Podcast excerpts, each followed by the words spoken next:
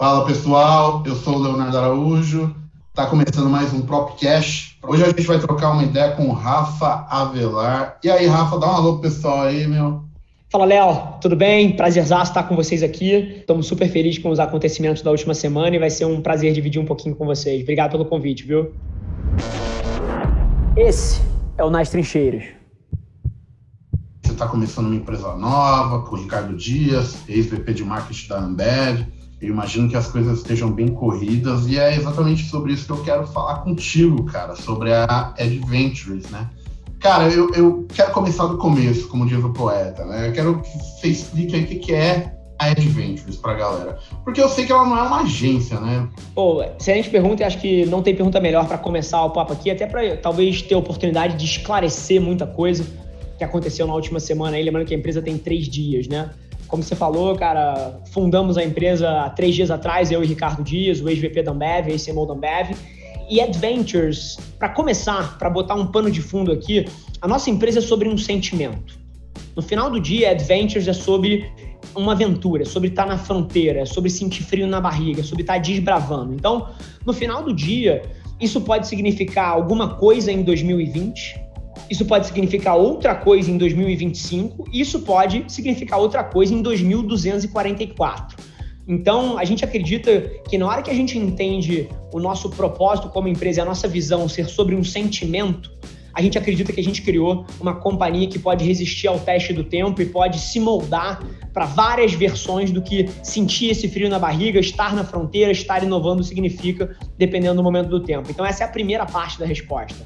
Agora, a segunda parte da resposta tem um pouco a ver com a nossa atividade fim, que é comunicação. Mas como você falou, a gente não usou a palavra agência, independente da admiração que a gente tem pelo modelo de negócio que, cara, que existe há tanto tempo aí, já teve tanto sucesso.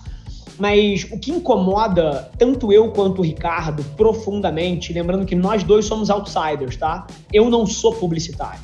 Eu até me considero uma pessoa extremamente criativa, eu sou um creator, mas eu não sou publicitário de formação. E o Ricardo, ele também nunca foi dono de agência. Ele não é um publicitário tradicional, ele é um CMO. Ele é o maior CMO brasileiro. Então, na hora que você junta dois outsiders completos da indústria, você naturalmente você vai ter uma visão diferente. Você vai ter uma visão que ela talvez parta de, de um ponto de partida muito diferente de quem já está dentro de uma indústria e olha para essa indústria de uma maneira específica. Então, eu acho que o que a gente acabou criando, independente de chamar de agência, de não chamar de agência, a gente gostaria que fosse uma empresa que fosse protagonista dos relacionamentos.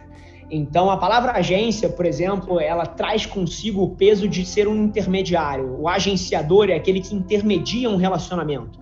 E, e, já a palavra ventures, e aí adventures, ela tem vários significados. Você pode falar de aventura do frio na barriga, mas você pode também falar de advertising ventures, que é basicamente uma ideia de tomada de risco dentro do mercado de comunicação. A gente acredita que é nessa interseção que está o nosso modelo. A gente não quer ter 100 clientes. A gente quer ter talvez 20 bons clientes que a gente tome risco ao lado deles e que a gente talvez faça o que a Cakeway fez com a Nike pô, 20 anos de relacionamento, onde, cara, basicamente eles podem apontar e falar: ah, essa marca eu construí. Então, a gente gostaria de focar em relacionamentos de longuíssimo prazo, com tomada de risco conjunto. Com boas, e com, com boas referências aí. Com boas... E com pessoas que a gente acredita. Então, essa é um pouco da visão, essa é um pouco da história por trás de não ser uma ad agency, ser uma adventures e também do sentimento por trás e também um pouco do pano de fundo do que, que dois outsiders da indústria acabaram idealizando na hora que eles se juntaram para montar um modelo. Eu lembro que no fim de 2019 eu fui cobrir uma palestra do Ricardo num evento do Facebook, se não me engano. E, cara, ele mandou uma assim: é, o modelo de mídia paga, como a gente conhece, vai acabar, né? Eu botei no título do próprio Mark, né? Lógico, né? Pô, ele me deu o título da matéria aí nessa fala. E eu lembro, cara, que deu um, uma repercussão no meu WhatsApp, assim, sabe? A galera falando, meu, como ele pode falar isso? Ele tá dentro do mercado. E isso é uma das, entre aspas, polêmicas que acompanham, acompanharam o lançamento da Edge Ventures, né, cara? Vocês vieram com esse discurso sem BV, que é um novo modelo de negócio, mas que vindo de vocês, né, Ricardo, VP da Ambev, você com a Velar você é um cara conhecido pra caramba, né? Causou essas discussões. Eu queria que você falasse disso. desse modelo de negócio, da coisa de vocês baterem na tecla do sem BV, principalmente no material de, de, divulgação da empresa. Como é que é isso? Como é que você enxerga o BV hoje em dia? Ele é um mal necessário? Qual a sua visão, Rafa? Boa. Cara, eu acho que respondendo a sua pergunta com uma frase, são modelos diferentes. E a grande virtude de uma economia aberta é que as pessoas vão poder escolher o modelo. Então, o nosso modelo vai ser um modelo sem BV, onde a gente busca outras formas de remuneração. Mas eu acredito e até talvez tenha a humildade intelectual de pensar que talvez para certos clientes o modelo com BV possa funcionar melhor. E a genialidade do mercado é essa. No final do dia, as pessoas têm o poder de escolha. E a gente não tem a prepotência de achar que o nosso modelo é o melhor para todo mundo. Mas a gente acredita que o nosso modelo vai ser muito superior para um grupo de pessoas, para um grupo de clientes que veem o mundo da mesma maneira que a gente vê. E no final do dia, são essas as pessoas que a gente vai ambicionar trabalhar, porque tem um certo ponto de carreira, e como você trouxe muito bem, cara, Ricardo, cara, é um cara que tem uma puta trajetória, eu já tenho também muita história. Quanto mais você caminha na sua carreira, mais seleto você fica com as pessoas que você gostaria de trabalhar. E no final do dia, não tem nada tão energizante, tão inspirador quanto você trabalhar com pessoas que olham o mundo na mesma direção que você, né? Que acreditam que o futuro é para lá e não para cá. E no final do dia, não tem nada de errado com essa escolha. Então a gente quer ser uma alternativa dentro de várias do mercado.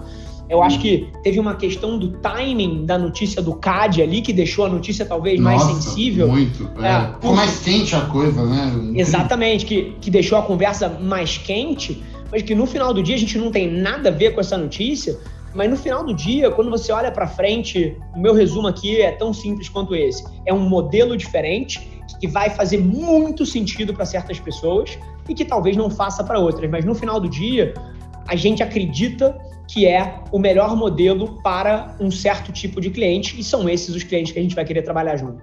Nossa. Pô, Rafa, voltando um pouquino para aquela matéria do Brasil Journal lá, tem uma aspas que me chamou muita atenção. Eu até tuitei, botei um gif lá, tipo, caralho, what the fuck? Como esses caras vão fazer isso? Que a, a gente quer ser pro mundo digital que o Oliveira e o Nizam foram pra TV.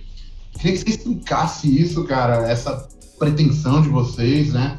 Onde vocês querem chegar, porque é, pelo que eu entendi, é algo bem presunçoso, né, cara? É algo que, caramba, é algo difícil de fazer, né? Queria que você falasse disso, cara. Boa. Cara, eu acho que por trás disso tem uma ambição muito grande. Então, assim, eu acho que a partir do momento que você tem coragem de botar no mundo quais são os seus sonhos, você está muito mais propenso a atingir eles se você tiver a capacidade de trabalhar. E uma coisa eu te garanto: ninguém trabalha tanto quanto a gente para os nossos sonhos. Assim, então eu não acho de maneira nenhuma e até discordo de você do ponto de vista de ser presunçoso você sonhar grande. Eu acredito, inclusive, que mais pessoas deveriam estar sonhando muito grande, que inclusive se torna o combustível, cara, do nosso maior sonho aqui dentro, porque a gente acredita que o Brasil tem uma indústria criativa tão incrível, e a gente acredita que o Brasil é um país com tanta oportunidade que não é irrazoável a gente ambicionar nos próximos 20, 30 anos construir a partir do Brasil um dos maiores grupos de comunicação e inovação do mundo. Isso é possível, a Ambev fez isso. O Ricardo, inclusive, viveu isso na Ambev, né? A carreira do Ricardo ela acompanha a expansão internacional dessa empresa brasileira que construiu um legado empreendedor extraordinário e botou o nome do Brasil lá em cima. A gente quer fazer isso. E eu não acredito que é presunçoso você sonhar grande. Inclusive, eu colocaria para fora aqui, tentaria encorajar mais pessoas a mirarem lá em cima. Porque no final do dia, se você mira nas estrelas, se você acaba chegando na lua, já é absolutamente incrível. Esse foi mais um episódio da nossa experiência em áudio. E como eu já falei, eu adoraria saber que você está gostando do que a gente está compartilhando por aqui. Então não esquece, se você está tirando valor desse conteúdo, ia significar o um mundo para mim, que você tirasse um print da sua tela, postasse no Stories me marcando e aproveita para ir na sua plataforma favorita também e deixar um rating de cinco estrelas e um comentário lá, ajudando a gente a construir essa comunidade tão vibrante que move o Brasil para frente através do empreendedorismo e que fala desse Brasil que dá certo. É um prazer ter vocês comigo e a gente se vê no próximo episódio do podcast.